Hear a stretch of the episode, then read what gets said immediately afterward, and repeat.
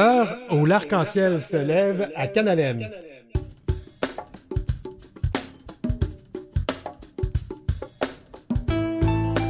On s'excuse, des petits problèmes techniques qui arrivent, surtout quand le monsieur ne sait pas ce qu'il fait. Alors, euh, une émission consacrée aujourd'hui à la Journée internationale de la lutte pour les droits des femmes.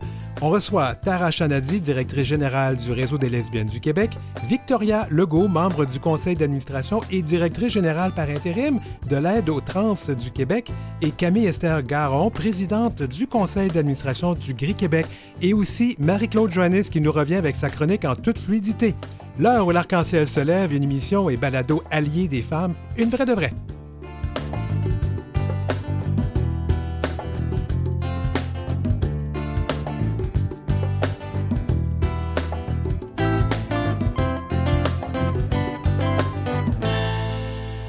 Vous écoutez L'heure où l'arc-en-ciel se lève avec Denis Martin Chabot.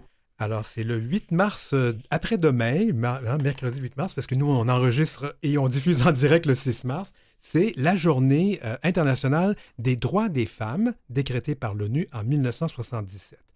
Là, je vais vous faire un petit peu d'histoire parce que c'est important. La date du 8 mars vient de la Russie. Imaginez-vous, qui a été le premier État à souligner cette journée-là. Le 8 mars 1917, à Petrograd, ont eu lieu des manifestations d'ouvrières que les bolcheviks désignent comme le premier jour de la révolution russe. Des femmes ouvrières et épouses de soldats ont réclamé du pain pour leurs enfants et le retour de leurs maris partis au front. Et puis le 8 mars 1921, Lénine aurait déclaré ce jour la Journée internationale des femmes. Bon, il y a un mythe qui est perpétué encore de nos jours en France, que c'est ben, eux qui créent tout après tout, que ce sont eux qui ont créé cette Journée internationale des femmes en 1857, mais ce n'est pas vrai. Alors, cela dit, j'emprunte des appellations à connotation un peu plus chargée, euh, mais que plusieurs mouvements féministes préconisent. Alors, je vais, soit qu'on dit la Journée internationale des droits des femmes ou la Journée internationale de lutte pour les droits des femmes. Ces appellations visent à dénoncer les opérations de marketing sexiste qui ont lieu à l'occasion du 8 mars. On le sait, là, toutes les compagnies qui nous font des offres parce que c'est la Journée internationale des femmes. Et euh, en fait, d'utiliser la connotation des droits des femmes ou de lutte pour le droit des femmes, ben, ça rappelle que justement, les droits des femmes sont au cœur de cette journée-là. Alors, je vais être un allié aujourd'hui. Et j'ai décidé que je vais parler le moins possible. Parce qu'après tout, je suis un homme, je suis une personne homme cisgenre, je me reconnais là-dedans. Et un bon allié, parfois, ben, apprend à se la fermer et à laisser parler les personnes qui s'identifient femmes. Alors, euh, je vais vous présenter mes invités et je vais les lancer sur une question, puis on va aller avec ça. Alors, d'abord, Tara Chanadi, directrice générale du Réseau des lesbiennes du Québec. Victoria Legault, membre du conseil d'administration de l'ATQ, l'aide aux trans du Québec. Vous dites-vous encore trans aux personnes trans du Québec? On dit encore trans, c'est toute une, toute une question. D'accord, ça fait que je ne changerai pas ça. Et aussi directrice générale par intérim. Et on rejoint par Zoom, on la voit nous en studio avec, euh, avec son très joli sourire, Camille Esther Garon, qui est présidente du conseil d'administration de Gris Québec. Dans ce premier bloc de discussion, j'aimerais ça vous lancer sur c'est quoi être une femme de la diversité des orientations sexuelles et de genre en 2023. Je lance la question. Question. Euh, Alors, c'est Tara qui commence. ah, bon. Euh, ben, en fait, c'est- de vivre avec plusieurs croisements, plusieurs expériences. Donc, déjà de vivre en tant que femme, c'est sûr qu'il y a encore. On a un petit problème de micro. Est-ce que est-ce qu'on l'entend pas bien? Bon, alors ce que je vais faire, je vais me rapprocher avec le mien. Voilà. Parfait. Ouais. Est-ce qu'on m'entend là? Ah, j'entends l'écho. Euh, ben donc, euh, en fait, je pense pas qu'on peut parler d'une expérience homogène ou qu'on peut euh, décrire euh, une expérience spécifique à être femme de diversité sexuelle ou de genre. Je pense qu'il y a beaucoup de croisements, mais ce qu'on peut certainement dire, c'est qu'il y a quand même une complexité, une intersection particulière à être située à l'intersection d'une orientation sexuelle minoritaire, d'une orientation de genre minoritaire. Et donc, il y a beaucoup de défis structurels, de défis au niveau de la visibilité, euh, de- d'enjeux systémiques, d'enjeux encore économiques qui affectent les femmes qui sont, euh, qui sont dans ces femmes et les personnes non binaires qui sont dans ces intersections, euh, dans ces intersections-là. Oui. Qui, qui veut continuer? Victoria, oui. Oui, oui, en fait, euh, j'étais pour dire que euh, pour aller, euh, je dirais pas à contre-courant, mais en fait, j'ai envie de dire que les femmes trans n'ont jamais profité euh, d'autant de visibilité qu'aujourd'hui, en 2023. Mais évidemment, je pense quand même que c'est une arme à double tranchant. Euh, c'est une visibilité qui nous rend encore plus vulnérables aux attaques. on s'attaque à nos droits, on s'attaque à notre dignité. Puis je pense qu'il y a un gros parallèle à faire avec ce qui se passe actuellement aux États-Unis. Euh, depuis les derniers jours, on parle de certains commentaires là, qui ont circulé, euh, par exemple, euh, je crois que c'était la semaine dernière ou ce week-end à la Conservative Political Action Conference aux États-Unis. Euh, lorsqu'un commentateur politique a dit qu'on devait carrément éradiquer la transidentité de la sphère publique. On l'interprète comme on veut, mais évidemment, je pense que cette visibilité-là nous expose à de plus en plus de haine également. Camille Esther. Je dirais, OK, que je dirais qu'être une femme euh, issue de la diversité sexuelle, la pluralité des genres, c'est avant tout euh, une première étape de reconnaître notre intersectionnalité. Je pense qu'en cette journée, nous ne pouvons pas euh, se dire que nous sommes pour le droit de toutes les femmes si on n'est pas intersectionnel. Et je pense en tant que tel qu'il y a énormément de travail à faire, notamment aussi auprès, que ce soit dans les milieux féministes, mais aussi au, sein de notre propre communauté LGBTQIA2+, pour reconnaître les plusieurs intersections qui sont à la fois de personnes racisées, de classe sociale et notamment aussi de diversité sexuelle et pluralité des genres. Je pense aussi que qu'est-ce que ça représente être une femme? Je pense euh, que ce n'est pas à... Je trouve que les expériences sont très différentes. Les expériences sont uniques et elles sont valides. Et que dans, surtout dans nos communautés, euh, qu'on doit s'assurer de rester respecter aussi, de valider l'expérience et les vécus que cette femme-là, euh, comment elle souhaite se représenter aussi. Et ça, ça l'amène à deux points. Ça l'amène à un premier point euh, de s'assurer de démystifier aussi, de déconstruire la définition de qu'est-ce que c'est être femme dans une société hétéronormative et aussi de s'assurer de reconnaître et de mettre de l'avant les luttes et les enjeux des femmes trans, notamment des femmes noires trans. Donc ça, c'est un point pour moi qui est très important. J'ai vu des, des têtes. Allez-y. Totalement, totalement. En fait, euh, c'est Victoria qui parle. Oui. oui, exact. En ce qui concerne euh, justement, euh, comme Camille Esther disait, les femmes trans noires, on le sait que qu'elles font partie des personnes les plus marginalisées, les plus vulnérables de la communauté, se retrouvant justement à plusieurs intersections. elles sont vraiment propices à être à être victimes, à être ciblées en fait par par différentes attaques que ce soit physique, euh, que ce soit euh, psychologique, sur leurs droits ou euh, sur leur, leur intégrité? oui, c'est définitivement, c'est définitivement une réalité qui est bien présente. Oui, puis je trouve ça intéressant pour répondre un peu sur, Victoria, ce que tu disais tantôt, la, la visibilité comme précondition de surveillance. c'est être visible, ça veut aussi dire être plus discipliné, être plus surveillé, puis plus un corps se situe à l'intersection de, de, la marginalité, plus il va être reconnu comme autre et plus il y a des risques de, de violence. Et notamment, les femmes de la diversité sexuelle vont être plus à risque de violence et encore plus, euh, encore plus poussées quand cette personne, cette femme s'identifie aussi comme trans, encore plus poussée, encore une fois, aux États-Unis. C'est ça le cas vraiment des, des femmes noires racisées. C'est vraiment les taux de, les taux de meurtre sont vraiment extrêmement, extrêmement élevés. Exactement, exactement. En fait, euh, j'ai même récemment lu une étude, euh, bon, que je serais pas capable de citer comme ça, mais euh, qui disait, en fait, je pense que l'espérance de vie moyenne d'une femme trans noire aux États-Unis était d'environ une trentaine d'années, étant donné que tellement, elles sont tellement la cible de violences physiques, même voire de meurtres. Là. c'est quand même, c'est révoltant, ces chiffres-là. Oui, vas-y, Camille Esther, ouais. Puis si je peux me permettre, puis si, je peux me permettre notamment, là, je trouve que c'est super qui comment on apporte la discussion aussi. Puis c'est important aussi de réaliser que nous-mêmes, on a des on a nous-mêmes des certaines formes de privilèges. Et quand on parle d'intersectionnalité, c'est important que le public réalise que ce n'est pas ben j'ai trois, quatre euh, couches, trois, quatre euh, cordes dans mon arc, donc je suis peut-être plus dans une situation, alors que l'intersectionnalité, c'est des choses qui sont simultanées. Par exemple, oui, je suis une personne issue de la communauté LGBT, mais je reconnais mon privilège de straight passing.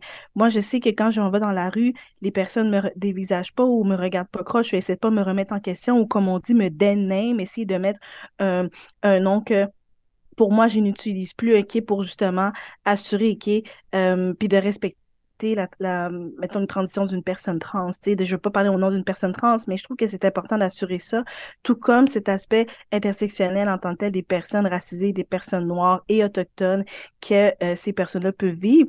Et je trouve que c'est important aussi que dans euh, nos communautés, notamment des communautés LGBTQIA2+, que nous-mêmes, on puisse faire le travail de construire, déconstruire et de reconstruire ensemble. Donc, on dit un peu le principe de apprendre, désapprendre et réapprendre parce que euh, ce n'est pas nécessairement parce qu'on est issu de la diversité ou de plusieurs diversités qu'on n'est pas immunisé de faire, de dire des propos qui peuvent faire du tort ou qui peuvent, mettons, vexer d'autres personnes. Donc, je trouve que c'est important aussi de pouvoir faire notre travail et notamment à l'extérieur, notamment de nos communautés, c'est aussi le travail de vaincre la question de l'hétéronormativité, de la cis-normativité et euh, je trouve que pour faire ce travail-là, ça prend pas uniquement juste les communautés LGBT notamment, mais aussi de toutes les autres communautés. Je trouve que cette plateforme-là amène à ça, et notamment euh, d'apporter plusieurs diversités au sein de nos propres communautés pour vraiment être capable de se comprendre l'un et l'autre et l'une et l'autre notamment.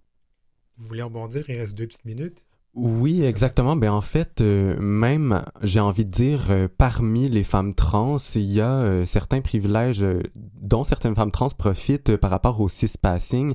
On, on, en parle, le cispassing, en fait, c'est... Juste, je, je, me permettre, je vais interrompre. Oui, cispassing, c'est-à-dire quelqu'un qui paraît comme étant une personne qui n'est pas trans. Exactement. Ça pourrait être une femme trans, donc, euh, qui est capable de se fondre, j'ai envie de dire, dans la masse avec les femmes cis. D'accord. Euh, c'est vraiment un, une forme de privilège, en fait, de, de passer, euh, de pouvoir passer inaperçu euh, comme ça d'une certaine manière, puisque, puis par exemple, pour faire un autre parallèle justement avec ce qui se passe aux États-Unis, il y a aussi l'État du Tennessee dans les derniers jours qui a interdit euh, qui a adopté une loi interdisant les drag queens dans les lieux publics.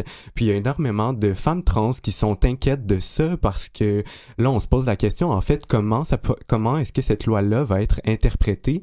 Il y a des policiers qui pourraient euh, voir une femme trans qui n'est pas passing dans un lieu public et interpréter ça comme une drag queen sur un lieu public. Puis est-ce que cette femme trans là pourrait euh, courir le risque de se faire arrêter? Fort probablement. Puis c'est ce qu'on va voir dans les prochains mois en fait. C'est extrêmement inquiétant. Un dernier mot avant la petite pause? Euh, je ne saurais pas quoi rajouter à ces, ces propos extrêmement pertinents, mais peut-être que je dirais juste que euh, c'est important, ben, un peu comme Esther disait tantôt, de vraiment se questionner sur ces privilèges-là au sein de nos communautés. Donc, par exemple, c'est pas parce qu'on fait partie d'une communauté lesbienne ou lesbi-queer qu'on va pas nous-mêmes perpétrer d'autres formes de privilèges. On peut parler de la transphobie, notamment dans les milieux euh, lesbiens. Donc, c'est quelque chose de très présent. Euh, des fois de, euh, de, discrimination, de racisme, euh, de, mécompréhension aussi envers des personnes qui ont des normes de coming out différentes. Donc, par exemple, qui ne vivent pas le coming out, qui ne veulent pas vivre ou articuler le coming out de la même façon. Donc, vraiment, la, la blanchité du coming out, cette, espèce d'idée que le coming out se fait d'une certaine façon, qu'on n'a pas à concilier ça avec notre famille. Donc, il y a, d'autres personnes issues de d'autres milieux qui fréquentent les milieux lesbiques qui ne le vivent pas comme ça. Donc, de ne pas imposer dans une perspective intersectionnelle, une seule façon de, de vivre la sexualité ou le genre? En bref. Le Parlement ougandais examine une nouvelle proposition de loi contre les actes homosexuels. Des actes qui, rapporte l'agence France-Presse, se propagent dans le pays selon des théories conspirationnistes évoquant des forces internationales à l'œuvre dans l'ombre pour promouvoir les droits des personnes LGBT+ dans les écoles. Les relations homosexuelles sont déjà illégales en Ouganda. Or, durcir la législation ne ferait qu'empirer le harcèlement et les discriminations contre les gens qui sont particulièrement vulnérables, a commenté Frank Mugisha, directeur de Sexual Minorities Uganda, la principale organisation de défense des LGBT, en Ouganda, organisation interdite depuis l'année dernière. En 2014, un tribunal ougandais avait bloqué un projet de loi similaire, approuvé par les députés et signé par le président, qui voulait punir les relations homosexuelles de prison à vie.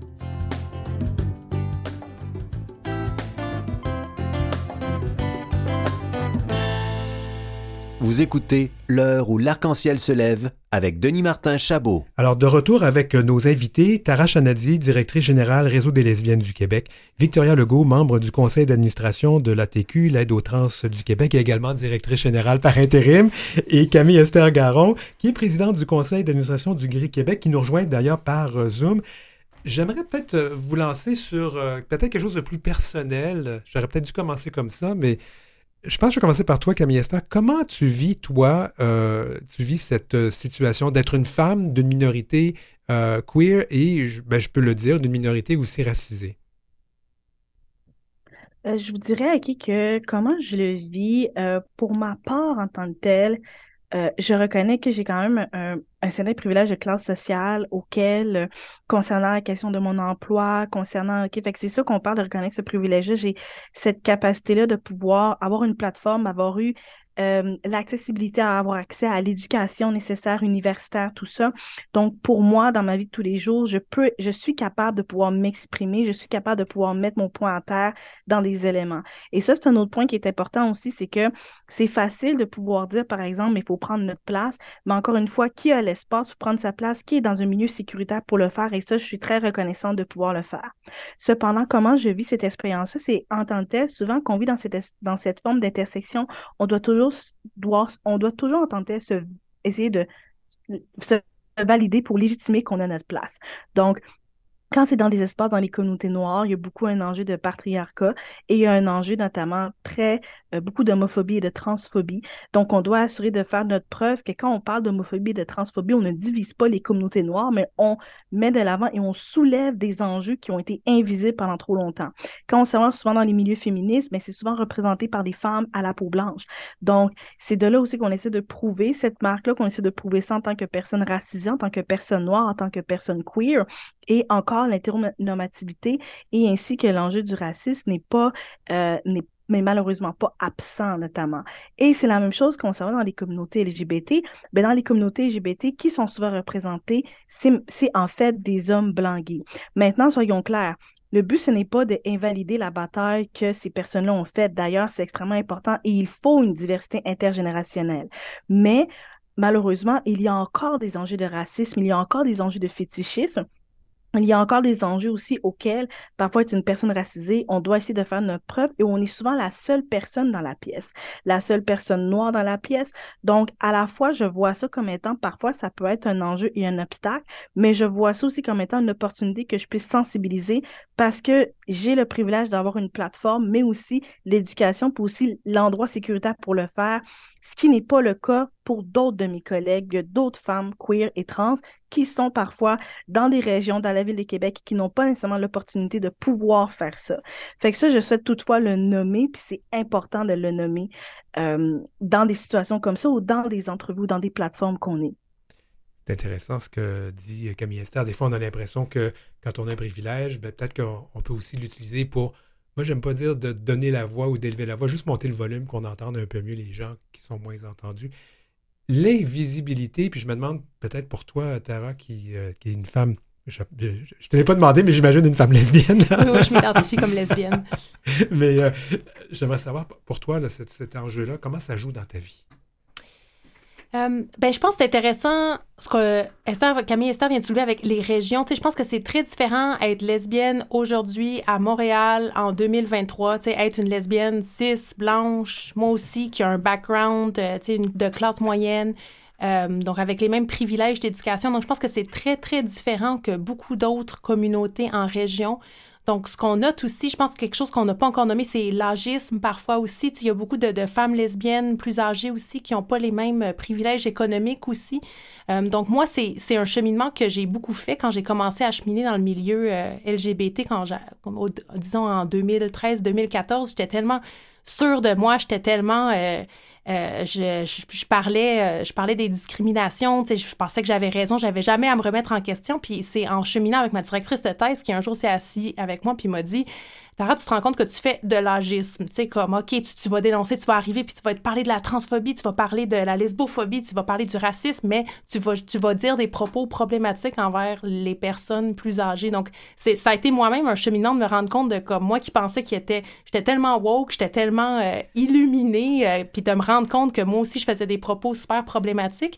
Puis ça, c'est quelque chose qui m'aide encore à cheminer aujourd'hui. Je suis tout le temps en train d'essayer de penser, puis je pense que c'est quelque chose qu'on doit chacun continuer de faire. Tu sais, où sont, où sont nos angles morts, tout ça, puis on en a tout le temps, constamment. Puis c'est quelque chose qu'on n'arrête jamais de, de faire. Donc peut-être peut-être que ça, c'est le petit point que je pourrais partager par rapport à mon expérience personnelle. Et puis je voulais juste, Oui. attendez, je, je Oui, voulais juste te dire, Tara, qu'est-ce, que tu apportes là? Moi aussi, j'ai un mea culpa, puis euh, je pense qu'on a tout ça parce que moi, quand j'étais à l'université, j'avais pas encore fait mon, mon coming out, puis j'avais vu un TikTok de Kimberly Crenshaw sur l'intersectionnalité. Donc moi, il y avait juste le genre et la couleur de la peau. Donc Mhm. mea culpa aussi de pas, de pas autant le travail.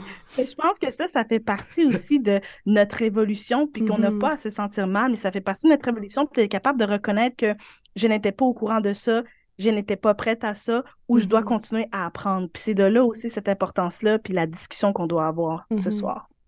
C'est super pertinent comme sujet parce que c'est vrai que même en tant que personne queer, je veux dire, on a nos propres biais aussi. Il y a tout ce que la, ce que la société, notre éducation nous a, nous a inculqué, j'ai envie de dire, euh, euh, ce, qui est, ce qui est bien ancré là, dans, dans, dans les mœurs qu'on est en train de peut-être revisiter d'une certaine manière.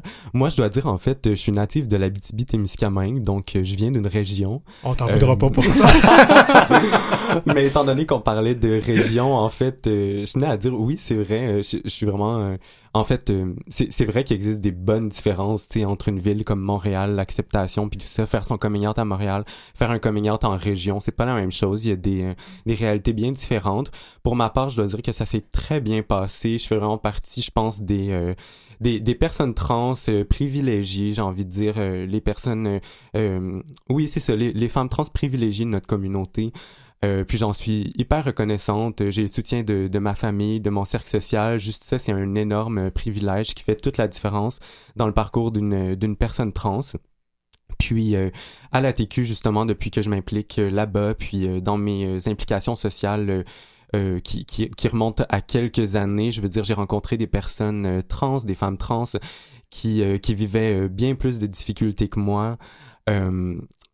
Il y a énormément de, de femmes trans qui vivent encore aujourd'hui dans la précarité euh, euh, financière, euh, qui sont euh, euh, qui vivent dans des situations de par exemple de violence conjugale, j'ai envie de dire, puis c'est un cercle vicieux, on le sait là, quand une personne est prise parfois dans un cercle de violence conjugale, il y a aussi donc toute la question financière qui entre en jeu pour pour réussir à briser ce cercle-là, quitter quitter ce milieu-là, puis donc oui, je suis moi je suis très euh, je suis très reconnaissante envers la vie, j'ai envie de dire.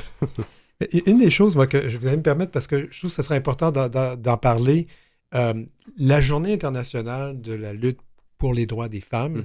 euh, ça souligne, c'est une journée dans l'année, ça devrait être tous les jours, je sais, tout le monde dit ça, c'est un peu cliché, mais on a toujours cette idée que les femmes sont invisibilisées en général dans nos sociétés, dans nos communautés queer, le sont-elles également, et c'est quoi la réalité, là? On peut juste penser au village qui est comme entièrement dominé par les hommes gays. C'est une question qu'on il est où notre bar lesbien? C'est bon, il y a, y a- y a- deux bars qui ont des propriétaires euh, propriétaires lesbiennes queer euh, à Montréal, mais ils sont où nos espaces? C'est dur. De, moi, je me rappelle quand je voulais commencer à sortir quand j'avais genre 16, 17 ans, puis je cherchais mes repères, puis j'avais aucune idée. Tu sais, je me promenais dans le village, puis je voyais juste des, des, hommes en chest partout. J'étais comme, elles sont où? Tu sais, sont où les, les, les femmes? C'est, difficile d'avoir aussi un rapport à la sexualité positive en tant, en tant que femme. Tu sais, les, les hommes ont des espaces de cruising.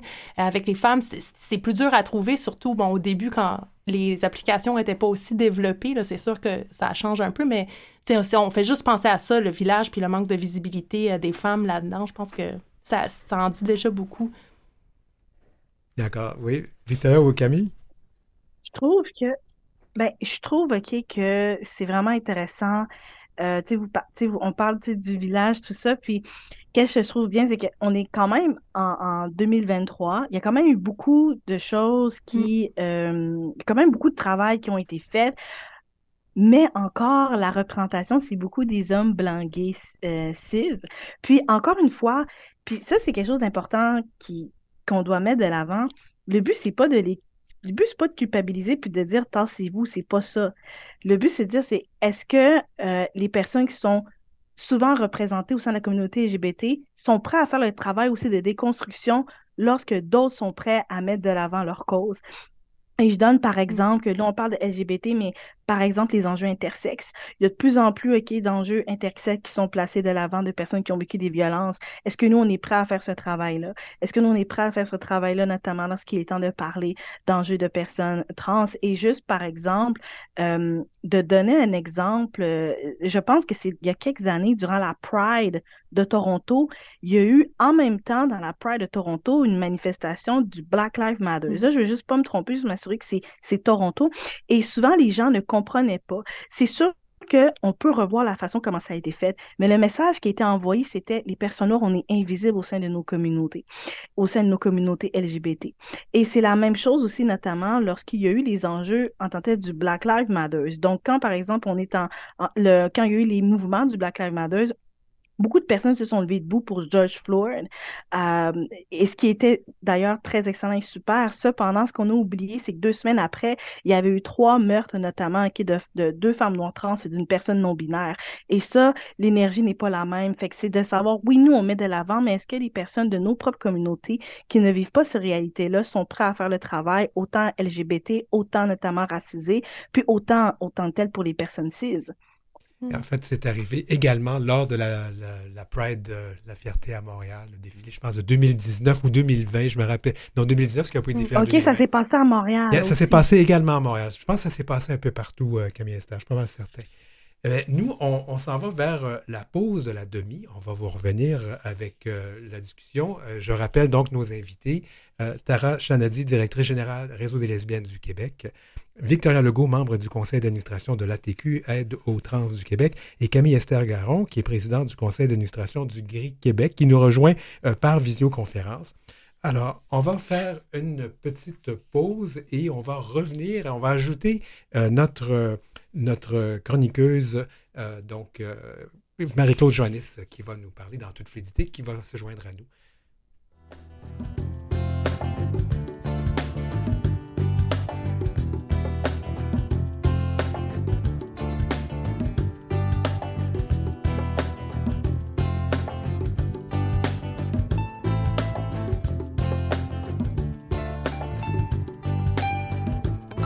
Vous avez des commentaires ou des suggestions de sujets ou d'entrevues pour Denis Martin? Contactez-le à heurciel.outlook.com. C'est heurciel en un seul mot et en minuscule, outlook.com. Suivez Denis Martin aussi sur sa page Facebook et sa page Instagram, auteur. Alors, euh, n'oubliez pas de nous écrire pour emporter un T-shirt gracieuseté de lgbtvoyage.ca.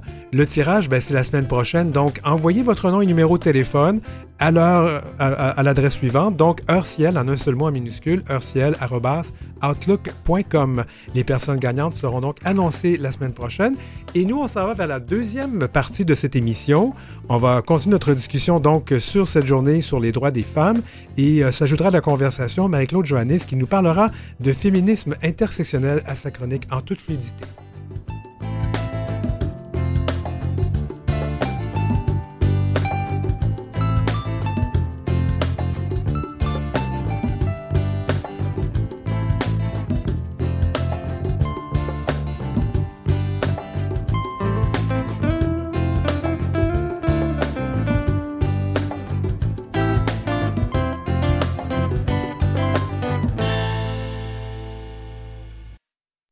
De retour à l'heure où l'arc-en-ciel se lève.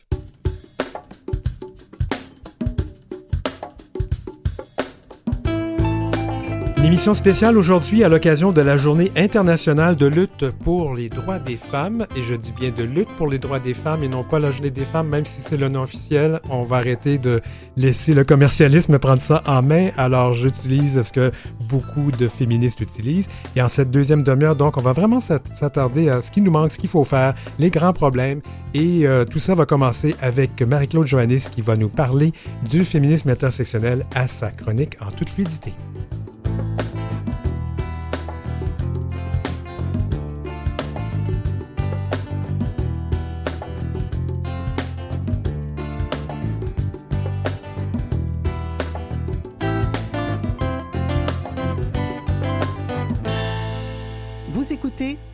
Où l'arc-en-ciel se lève avec Denis Martin Chabot. Alors, je vous répète donc nom, les noms de nos invités à cette émission spéciale sur la journée internationale de la lutte pour les droits des femmes.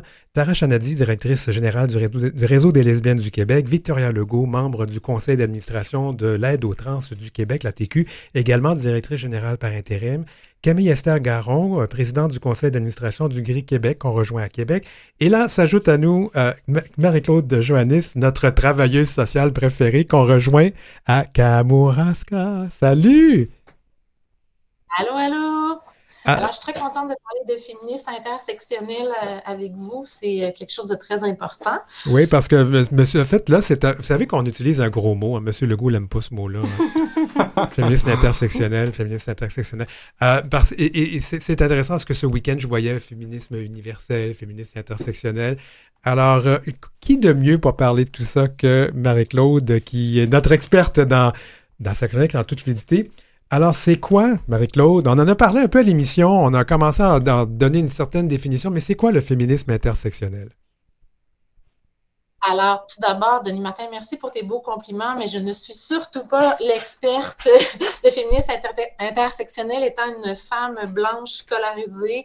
Alors, je ne le suis certainement pas. Par contre, je peux quand même donner peut-être quelques bases. Et si euh, mes collègues veulent bonifier ou si je dis quelque chose qui n'a pas d'allure, je vais être bien contente euh, de me faire corriger. Ben vas-y, alors euh, donne-nous ta, cette définition. J'ai vu que tu as fait une grande recherche, en fait. C'est vraiment, vraiment intéressant. Oui, ben, c'est sûr que c'est quelque chose quand même qu'on connaît. Donc, le féminisme intersectionnel. L'analogie, là, c'est vraiment, tu sais, quand on, quand on se promène en voiture, OK, il y a des intersections. Si on arrive, par exemple, à un rond-point, puis qu'il y a plusieurs, plusieurs voitures ou plusieurs voies, donc évidemment que moi, en tant que femme blanche, si je roule dans la voie principale avec ma voiture et que j'ai pas à tourner ou à couper d'autres ça va être plus facile pour moi, même s'il y a un bouchon de circulation, d'avancer et de me rendre où est-ce que je veux arriver. Par contre, si on est une femme racisée, si on a des, handicaps physiques, si, euh, par exemple, on est plus âgé, euh, si on a un poids qui n'est pas euh, dans les normes de, l'endroit où est-ce qu'on vit, etc. Alors là, c'est comme si on voulait prendre l'autoroute avec les autres, mais qu'on avait beaucoup d'autres embûches. Donc, on arrive de voies, on doit couper d'autres voies. Il y a beaucoup plus de voitures. OK, vous comprenez? Beaucoup plus euh, difficile d'arriver au même point. Alors, c'est ça le féminisme intersectionnel. En fait, c'est de dire qu'on ne peut pas seulement se fier au genre d'une personne. Pour, quand on parle de féministe, il faut penser qu'il y a euh, des femmes, euh, des personnes non binaires, tous ceux qui sont confrontés à d'autres d'autres critères de, de, voyons, je, cherche mes mots, d'exclusion ou de, difficulté. Mm. Donc, on, parle de la sexualité, de, d'être racisé ou pas. Oui, voilà. Donc, il y a beaucoup, de, il y a beaucoup d'autres facteurs de discrimination, de marginalisation. Et, mais, mais, ça, c'est vraiment quelque chose qui est remis en question euh, présentement. Euh, je ne vais pas trop te lancer là-dessus, ça va être quelque chose qu'on va discuter un peu plus tard, mais c'est beaucoup remis en question parce qu'il y a des gens qui croient que le féminisme doit être universel. Mais parlons justement de cette histoire du féminisme qui nous a amené où on est présentement. Alors, ça va être dur de faire une histoire complète, mais je peux vous dire peut-être un petit peu au Québec, rappeler des dates, hein, des fois ça frappe un peu. Donc, euh, seulement le droit de vote des Canadiennes, c'est seulement depuis 1918. Hein. on a fêté les 100 ans, ça fait pas longtemps. Euh, les études supérieures, l'accès pour les femmes aux universités, c'est dans les années 60 seulement. Euh, donc, on a eu en 1969 le courant qu'on appelle plus féministe radical. En fait, ce qui était très radical, c'était pour les femmes d'aller dans les ou des choses comme ça, donc d'aller dans des lieux qui étaient plus euh, typiquement masculins. Ensuite, euh, le congé de maternité de 18 semaines, ça c'est depuis 1978 seulement. Euh, l'avortement est devenu un droit protégé là, par la Charte canadienne en 1991. L'équité salariale, la loi. Alors, ça ne veut pas dire que c'est atteint, attention. On mais est loin de, oui. loi qui oblige les employeurs à regarder ça, c'est depuis 1996. Mm. On a eu le courant là, en 2015, agression euh, sexuelle non, non dénoncée. Pardon. Euh, l'enquête nationale sur les femmes et les filles autochtones. Donc là, on tombe dans quelque chose qui est plus intersectionnel. Donc, euh, disparu, les, filles autochtones disparues, assassinées, c'est 2016. C'est hier. Mhm. Et en 2017, on a eu la Fédération des femmes du Québec qui a élu sa première femme présidente trans. Et euh, ça a été un, immense défi, donc, qu'elle n'a pas, n'a pas pu compléter son mandat parce que c'était, euh, ça a été difficile. Donc, on mettait toujours de l'avant le fait que c'était une femme trans. Elle avait de la difficulté à pouvoir régler les autres mandats, mais quand même, elle a été élue. On voit bien hein, qu'il y a encore quel chemin, le chemin accompli. Elle semble si peu finalement, il n'y a pas si longtemps, puis il en reste beaucoup à accomplir. En fait, je vais te demander, Marie-Claude, de nous parler des enjeux féminisme en 2023. Et si vous voulez les autres intervenir, parce que je pense que ça va vous parler, allons-y avec ces enjeux euh, féministes 2023. Bon, alors, il y en a une tonne. je ne pourrai pas toutes les nommer.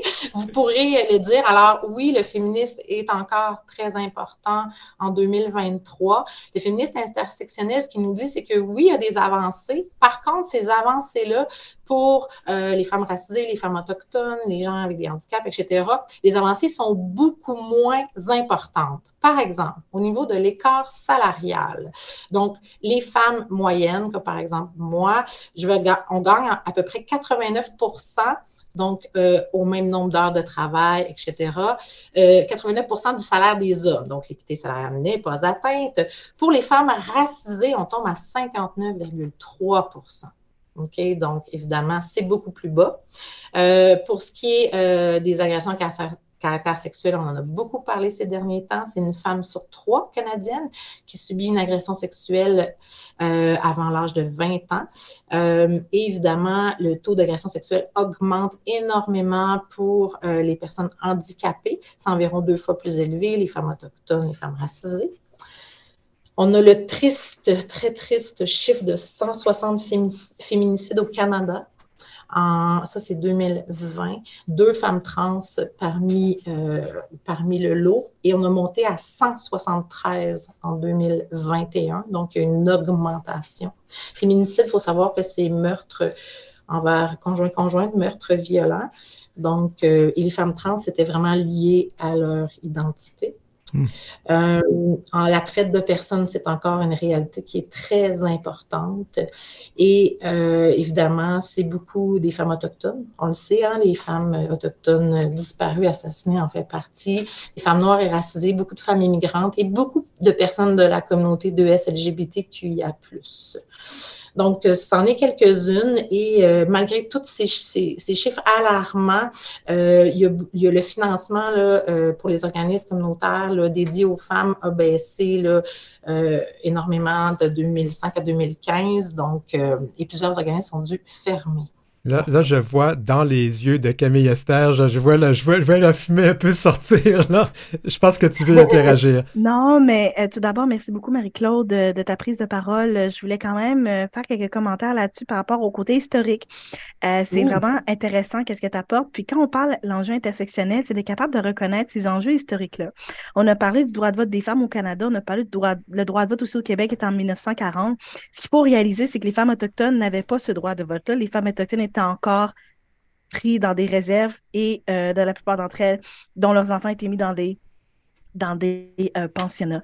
C'est important aussi, aussi de réaliser que pendant que d'autres femmes, justement, avaient le droit de vote, avaient accès, justement, à un aspect économique autant que les hommes, ben, en Nouvelle-Écosse, il y avait une certaine forme de ségrégation euh, sociale qui se faisait euh, par rapport aux personnes noires et dont les femmes noires étaient incluses. Et c'est de là que vient le billet de 10 de Viola Desmond. Donc, je trouve que c'est vraiment pertinent parce que quand on voit les aspects historiques, qui d'ailleurs très pertinents, ben ça réalise aussi que ben il y en a d'autres qui n'avaient pas ces droits-là nécessairement. Donc euh, ça c'est quelque chose qui, euh, que je trouve qu'il est important de nommer parce que justement, quand on parle de droit de vote, quand on parle d'accessibilité auprès des femmes, ben, la plupart du temps, c'est souvent des femmes blanches. Mais encore, euh, le droit de vote des femmes au Canada, ben, les femmes autochtones étaient euh, dans des situations aussi, ben, je veux pas trop m'avancer, mais n'avaient pas le droit de, partir des, des, comme on dit aujourd'hui, des réserves, mais qu'on appelle aujourd'hui des communautés. Fait que ça, c'est juste un point que je trouvais intéressant de nommer. Et euh, un autre point aussi que je trouve aussi pertinent, c'est l'aspect de l'inter intersectionnalité en 2023 et donc pourquoi justement certains, euh, certaines sphères politiques ne veulent pas reconnaître cet aspect intersectionnel, mais ça, ça veut dire aussi c'est de reconnaître que euh, parfois, il y a certains euh, acteurs politiques qui sont responsables aussi de, ces barrières systémiques envers d'autres femmes, envers d'autres femmes qui, par exemple, ne peuvent pas avoir certains emplois, n'ont pas accès nécessairement à la même, la même possibilité que d'autres femmes. Donc ça, je trouvais ça quand même important de le nommer. Puis merci beaucoup pour la chronique, Marie-Claude, c'était très apprécié. Merci pour euh, les ajouts qui sont euh, effectivement euh, très, très, très importants de mentionner. Je, je pense qu'il y avait. Victoria, je voyais que toi aussi, tu voulais réagir. Ben, en fait, j'avais envie de rebondir sur ce que Marie-Claude disait concernant justement la démission de la présidente de la Fédération des femmes, qui était donc euh, Gabrielle Bouchard, une femme trans.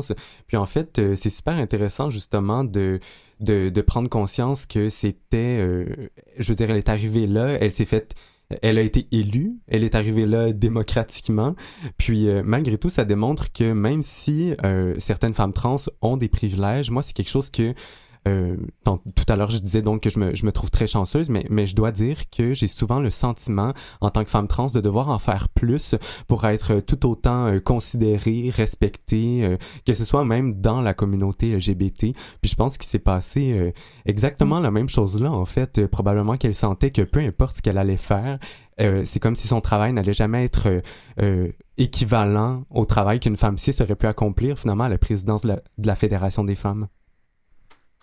Terra? Euh, J'aurais beaucoup de choses à rajouter. Je pense qu'on on, on, a, on, du temps. On, a du temps. On a du temps. On devait faire une petite pause, puis je pense qu'on va la sauter. On continue. ben, tu sais, ça, me fait penser aussi avec tout, euh, tout le, le fait qu'on considère moins euh, le meurtre des femmes autochtones, le meurtre des personnes transracisées qu'on parle depuis le début. Il y a un concept que je trouve très intéressant qui me revient tout le temps en tête durant notre discussion, c'est le concept de non-grievable lives, donc euh, des, des vies qui ne mérite pas d'avoir un deuil. Donc, c'est un concept qui avait été euh, développé par la théoricienne, mais maintenant le théoricien Judith Butler, euh, qui dit que, dans le fond, il y a des vies qui qui sont tellement aux marges de la société qu'on considère pas qu'elles ont la même valeur que d'autres vies. C'est un peu ça, je pense que l'intersectionnalité souligne le fait qu'il y a des vies qui sont considérées comme étant le baromètre de tout. Tu bon, la blanchité, euh, être cisgenre, euh, être d'un certain milieu, alors que ces, ces vies-là sont complètement exclues, ne sont pas des vies qui méritent la peine. De, c'est des vies qui, c'est pas grave si ces personnes disparaissent. Tu sais, on, on sait que, tu sais, les femmes autochtones, euh, le meurtre des femmes autochtones sont pris beaucoup moins au sérieux que, par exemple, exemple, euh, la personne, on voit euh, les couvertures médiatiques très, très, très, très fortes quand il y a euh, une personne blanche d'une certaine classe qui va, qui va disparaître ou qui va subir quelque chose. Donc, c'est vraiment, les couvertures médiatiques, je trouve, en, disent beaucoup là-dessus. Donc, ça, c'est vraiment quelque chose que, qui me venait beaucoup en tête par rapport à ça. puis peut-être un autre point que que j'aimerais rajouter par rapport euh, par rapport euh, au féminisme en 2023, c'est l'impact, euh, ben, toutes les discussions qu'il y a eu autour du, du, projet de loi 21 et le fait que euh, bon, tout le débat sur les, signes religieux, les accommodements raisonnables, donc le fait que euh, des femmes qui portent le voile ne pourraient plus aller euh, enseigner, ne pourraient plus aller travailler dans, dans, des, dans des secteurs publics. Donc ça aussi, c'est quelque chose de, particulier. Puis l'intersectionnalité, je trouve que l'exemple du voile amène vraiment une nuance intéressante. Tu on voit qu'on peut pas homogénéiser c'est quoi le voile, c'est quoi la signification du voile? on a, par exemple, si on regarde ce qui se passe en Iran versus ce qui se passe au Québec, le voile n'a pas du tout la même signification, euh, n'est pas porté pour les mêmes raisons. On peut pas homogénéiser ça puis avoir ce certain euh, symptôme de sauveur de, de, de, personnes blanches, de dire ah ben on, va on va leur demander d'enlever le voile puis là elles vont être émancipées. C'est un symbole qui a euh, c'est quelque chose qui a de la qui a de la valeur pour ces personnes qui le portent. Puis on donne pas la voix aux personnes voilées, aux femmes voilées, qu'elles s'identifient comme féministes ou non de s'exprimer dans, dans, la sphère, euh, dans la sphère médiatique. Donc ça aussi, je trouve que c'est un exemple de lutte important dans les dernières années. Que je peux t'envoyer la... Oui, vas-y, Camille Esther, oui. Oui, ben eh, tout d'abord, merci Tara pour tes commentaires. C'est extrêmement pertinent. Je trouve que qu'est-ce qui est important aussi de considérer, c'est qu'on a parlé notamment des enjeux de violence. Dans un dans une lorsqu'on a une identité euh, à la fois intersectionnelle, il y a plusieurs enjeux euh, qui sont tenus en compte et notamment le rapport que nous avons aussi envers notre propre communauté ou nos plusieurs communautés. Et je donne un exemple. Lorsqu'on parle de féminicide, plusieurs femmes, notamment il y a des femmes racisées, des femmes noires aussi, qui ont perdu la vie, notamment à cause de violences conjugales. Et ça, ça m'amène à un point aussi que parfois, euh, par exemple, que ce soit des femmes noires, des femmes racisées ou des femmes queer, euh, quand on veut dénoncer, là je parle du côté violence conjugale, étant dans la communauté euh, LGBT, des fois, on n'ose pas nécessairement dénoncer parce qu'il y a aussi des préjugés euh, que la violence conjugale entre femmes, ça mm. n'existe pas, que la mm-hmm. violence peut se faire, et surtout aussi lorsqu'il est temps d'aller dénoncer, ben on pense que c'est juste des yeux du terme chicane de filles. Non, il y a clairement des violences qui se font, et ça, c'est un enjeu parfois, c'est c'est un sujet tabou qui doit être discuté dans nos communautés, tout comme par exemple une femme noire qui vit une violence conjugale d'un homme noir et qui n'ose pas dénoncer à la police parce qu'il a cette, cette intersection qu'on ne veut pas renforcer le racisme envers les hommes noirs dû en raison du profilage ou de la discrimination, mais en même temps, on est victime. On peut être victime de ces situations-là. Et donc, c'est comment assurer d'avoir la discussion, d'avoir des espaces sécuritaires et comment apporter cette discussion-là? Parce que, euh, et merci Marie-Claude d'avoir nommé ces enjeux de féminicide et de violence, parce que malgré qu'on est issu de la diversité, malgré aussi qu'on veut avoir des causes, qu'on veut amener des causes de l'avant, on ne peut pas négliger que malheureusement, dans nos propres communautés, il y a des violences et il faut l'adresser. Mais de là, c'est comment et comment assurer qu'on peut être plus euh, comment assurer aussi que ces discussions-là puissent être sécuritaires sans qu'elles puissent être contrôlées dans la main d'une autre majorité et qui pour renforcer un stéréotype qui peut se faire. Donc, euh, je ne sais pas si on n'est pas obligé de se lancer dans, ce, dans ces discussions-là, mais je trouve que c'est important de l'apporter. Puis, euh, mais ma question, c'est comment on peut s'assurer, puis comment on peut le faire, en fait? Marie-Claude, je pense que tu as quelque chose à ajouter. Ben, en fait, oui, c'est ça, c'est de, de, laisser la parole, hein, donc que ce soit les femmes voilées, racisées ou autres, dans le fond, de, de laisser ces personnes-là, ces personnes-là sont les expertes de, de leur réalité, donc nous les laisser eux-mêmes les expliquer et trouver aussi des solutions d'intervention, parce que souvent, comme intervenante, si j'essaie d'intervenir dans une communauté qui n'est pas la mienne, même si je prends des informations, je vais avoir des biais importants et euh, mes interventions ne seront pas d'abord complète, j'aurais pas une compréhension aussi qui va avoir des angles morts, puis aussi c'est que ça sera pas adapté. On le sait par exemple avec les personnes autochtones, là, dernièrement on a vu comme réapparaître les sacs de parole, des, donc des, des, des, méthodes d'intervention qui étaient euh, directement dans leur tradition, puis le peuple reprend un pouvoir aussi dans ce temps-là. Donc ça c'est très important. J'aimerais te relancer, Marie-Claude, sur quelque chose que je trouvais intéressant. Tout à l'heure, Tara parlait de d'être une femme, euh, une femme queer euh, dans les grands centres, c'est une chose, mais lorsqu'on l'est dans des petites régions, c'est autre chose. Tu vis quand même dans une petite région, si on peut se permettre, Kamouraska. C'est quoi la réalité des femmes queer dans ton, dans, ton coin vis-à-vis -vis euh, ces dossiers-là? Ben, c'est une grande question. Là. Euh, je n'ai pas nécessairement des données euh, probantes à ce sujet-là, mais par contre, euh, une des grandes différences, c'est qu'on n'est pas anonyme, que moi, je vois plutôt au côté positif. Donc, par exemple, moi, je prends souvent l'exemple de Safia Nolin qui reçoit une tonne d'insultes sur les réseaux sociaux et qui disait, ça m'a grandement frappé, qu'elle ne reçoit à peu près jamais d'insultes en personne. Donc, c'est un peu le phénomène qu'on vit en région. c'est beaucoup plus difficile d'insulter une personne que tu connais. Et en région, si tu ne connais pas directement cette personne-là, tu connais nécessairement un membre de sa famille. Donc, je dirais que euh, c'est pas si mal. c'est pas si mal. c'est d'avoir des lieux pour se rencontrer. Donc, ça, c'est beaucoup plus difficile. C'est ce, que, ce, qui ressort beaucoup. Puis aussi, évidemment, qu'il y a euh, une hétéronormativité là, qui est très forte. Mais euh, je pense qu'au niveau de la violence, plus les micro-violences, tout ça, c'est peut-être moins direct. Ouais, c'est super intéressant parce que une quand j'avais fait une recherche, euh, il y avait encore une fois, je m'étais fait critiquer à cause de mon montréalocentrisme, comme il y avait une personne qui, à qui je passais en entrevue qui parlait, qui venait des îles de la Madeleine, puis elle comme, alors arrête donc de, passe pas, on n'est pas, euh, on n'est pas comme tout le temps euh, en, région, tu t'es pas tant de pitié, tu dis déjà en région, tu sais comme Montréal aussi c'est une région là. Fait que là en tout cas là aussi je m'étais fait, tu comme remettre un peu à ma place que ce que je trouvais intéressant était comme justement, tu sais comme je me suis jamais fait insulter aux îles de la Madeleine parce que je connais tout le monde, euh, j'ai ma petite crowd queer, alors que, tu sais, à Montréal, c'est plus anonyme, fait que je reçois beaucoup plus de, commentaires problématiques, fait que, tu sais, c'est intéressant, euh, en effet. Il y a quelque chose que j'ai lu ce week-end dans un.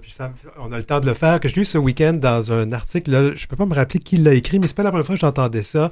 Où, parfois, quand on est dans l'intersectionnalité, on oublie certaines femmes blanches qui sont monoparentales, vivent de façon très difficile. Mm. Euh, leur, euh, le fait, leur vie euh, de par ce qu'elles sont. Et parfois, c'est elles sont oubliées. Est-ce que c'est vrai? En fait, justement, tantôt. Euh, oh, pardon. Oui, non, non, non, vas-y, vas-y, vas go queen. Justement, euh, ben, c'est drôle, euh, Martin, que tu dises ça, puisque c'est ce que je, je, me disais tout à l'heure. En fait, on, évidemment, on est dans une émission qui s'appelle L'heure où, où l'arc-en-ciel se lève. Donc, on parle beaucoup des enjeux reliés à la diversité sexuelle et de genre. Mais tout à l'heure, je me disais, euh, pour faire vraiment un parallèle donc avec euh, ces, ces problématiques-là qu'on vit euh, les personnes les personnes de ces communautés-là avec la journée donc du 8 mars, je me disais oui, c'est ça, c'est de trouver comment faire le lien, comment aussi mettre en, en, valeur les, les, luttes de ces femmes-là aussi qui, qui vivent finalement encore aussi des enjeux. Là, on, en fait, les, les, les, femmes blanches, euh, cis, euh, hétéros, euh, justement, par exemple, monoparentales et tout ça, vivent elles aussi des, des violences, des enjeux, rencontrent des problématiques. Elles sont... elles aussi, finalement, elles ont encore le droit de parole, j'ai envie de dire. Là. Puis, il faut trouver un moyen, en fait, de... Je pense qu'il faut trouver un équilibre. C'est vraiment important, justement, de travailler ensemble, puis je n'entrerai pas dans le sujet des, des TERF, donc euh, les féministes qui excluent euh, donc les personnes trans et tout ça, mais je pense que justement ça démontre juste que euh, faut vraiment euh, travailler toutes les femmes ensemble pour c'est ça pour mettre en valeur toutes les difficultés que, chacune on vit puisque on peut pas comprendre non plus à 100% les réalités d'une personne que nous-mêmes on ne vit pas. Camille Esther, tu voulais réagir, puis je pense que Tara veut aller aussi. Camille Esther? Oui, ben, je trouve que c'est un sujet quand même intéressant si on comprend bien qu'il y a des femmes euh, à la peau blanche, monoparentales, qui parlent de, cet aspect intersectionnel. Euh, je trouve que leur place est tout à fait légitime aussi d'en discuter parce que c'est une certaine réalité, notamment, surtout si on parle d'enjeux de classe économique et euh, de l'accessibilité aux femmes. Et que pour moi, ok, j'ose ouvrir la porte, puis leur réalité et leur enjeu est autant valide. Et encore une fois, ça revient dans l'aspect intersectionnel. Ça ne veut pas dire qu'il y a plusieurs intersections, qu'on on est plus, euh, qu'on, ben, oui, qu'on peut vivre beaucoup plus d'obstacles, mais ça ne veut pas dire que quelqu'un qui a moins d'intersections est moins valide dans son vécu. Ce n'est pas une question d'addition 1 plus 1 plus 1, c'est plutôt l'entrecroisement. Parce que moi, je peux, moi, autant que tel, ben, par exemple, oui, par exemple, que je peux être une personne euh, solo maman ou monoparentale, mais je peux être dans une situation économique que je peux me le permettre, alors que d'autres ne le peuvent pas se le permettre. Mais ça ne change pas le fait qu'elles peuvent devenir un privilège auquel elles ne vivent pas le racisme que moi je peux vivre. Et ça, ok, ça ne veut, ça n'invalide pas, c'est différent, mais c'est important de reconnaître ces réalités-là. Et donc, quand on parle d'intersectionnalité, l'aspect de classe sociale, ça joue, ça, ça, ça, ça fait un enjeu notamment euh, là-dedans. Mm-hmm. C'est dit très habilement. Mm-hmm, vraiment. Ben, c'est intéressant. Je trouve que ce que tout ça, ça met en, lumière aussi, c'est le risque du tokenisme, un peu de l'intersectionnalité. Bon, dans certains milieux, on parle pas de, avec la CAQ, évidemment, c'est trendy en, en parenthèse. Puis, tu sais, on veut montrer qu'on est diversifié. Fait qu'on va prendre une personne qui croise le plus de minorités possible, on va la mettre en avant pour, pour, euh, pour faire un peu de. Euh, pour avoir une bonne image. Donc, pour avoir une certaine bonne image de marketing, donc une visibilité un peu vide, puis un certain risque de, de tokenisme, alors que, tu sais, les, les, les, enjeux économiques sont pas, ils sont pas aussi trendy, disons, tu sais, comme on va pas mettre une personne, bon, par exemple, blanche, pauvre de l'avant, les, les, enjeux économiques sont plus, sont plus effacés, sont moins visibles, donc on peut pas les utiliser pour en faire un poster, mettons. Oui. si je peux me permettre, là, il y a un point vraiment pertinent quand tu apportes le côté tokenisme. Mm-hmm. Puis ça, c'est un peu l'exemple. Là, je donne un exemple. Là, c'est des femmes que j'admire énormément, mais par exemple, c'est pas nécessairement la communauté LGBT, mais si on voit par exemple Michelle Obama ou Oprah, c'est souvent deux modèles qu'on met de l'avant, mais c'est des milliards. Ben, il y en a une qui est milliardaire, il y en a une autre qui ça a été la première euh, femme de la Maison Blanche. Et donc, je fais juste ce parallèle par rapport mm-hmm. des fois que euh, parfois, il y a des gouvernements justement qui veulent apporter la question de la diversité, mais ça, c'est une diversité parmi d'autres diversités, et souvent, cette diversité-là a eu plusieurs privilèges, a eu plusieurs privilèges pour se rendre jusque-là, notamment. Fait et ça veut pas dire que son parcours est moins bon, ça veut pas dire qu'elle a moins travaillé, au contraire, elle est admirable, elle est très inspirante, mais c'est le chemin qu'elle a eu et les espaces qu'elle a eu et les accessibilités qu'elle a eu simplement, par exemple, en éducation, en situation économique. Ben ça joue un jeu. Et juste par exemple, je connais moi des femmes noires queer que on est des on est deux femmes noires queer, on habite dans la même ville de Québec, mais par exemple, moi quand je suis sortie de l'université, j'ai pas eu de dette alors qu'elle en a eu et ça ça crée un impact aussi dans le dans la continuité de notre vie et de notre carrière. Et ça, je trouve que c'est important d'adresser ça. Est-ce que ça veut dire que c'est un aspect absolument intersectionnel? Je trouve que c'est important d'en discuter, mais on peut pas nier ça parce qu'encore une fois, nos diversités ont des vécus différents, ont des backgrounds différents. Et je donne juste aussi un autre exemple. Euh, moi-même, issue de l'adoption, être une personne adoptée, on connaît les codes. Fait que ça, c'est un enjeu qui joue. Wow, on va, on, va, on va terminer avec Camille Esther. Merci beaucoup. Je sais, Marie-Claude voulait parler, mais on va se reprendre certains. Quelle belle émission. Vous m'avez appris beaucoup de choses. Merci à vous toutes. Euh, Tana Charadi, directrice générale du Réseau des lesbiennes du Québec. Victoria Legault, membre du conseil d'administration de la TQ.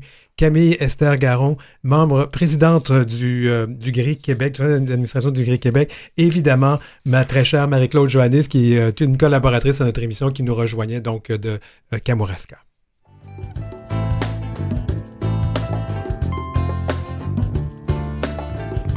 Vous avez des commentaires ou des suggestions de sujets ou d'entrevues pour Denis Martin? Contactez-le à heurciel.outlook.com. C'est heurciel en un seul mot et en minuscule, outlook.com. Suivez Denis Martin aussi sur sa page Facebook et sa page Instagram, dmchabot auteur. Alors j'espère que j'ai pas pris trop de place dans cette émission-là. C'était le but de laisser parler, donner la, parole, laisser la parole aux femmes, aux personnes identifiées femmes. C'était l'heure où l'arc-en-ciel se lève en ce lundi 8 mars à l'occasion de la journée mondiale. J'ai dit 6 mars, oui, c'est le 6 mars, euh, à l'occasion de la journée internationale des luttes pour les droits des femmes. Merci de votre fidélité. N'oubliez pas de participer à notre concours pour gagner un t-shirt qu'on va faire, euh, des t-shirts qu'on fait tirer le 13 mars. Et merci à toute l'équipe de Canal M, notamment France Dauphin à la recherche et Maurice Bolduc à la mise en onde et Julie Curley qui a fait la, la musique de cette émission. Je m'appelle Denis Martin Chabot. À la semaine prochaine.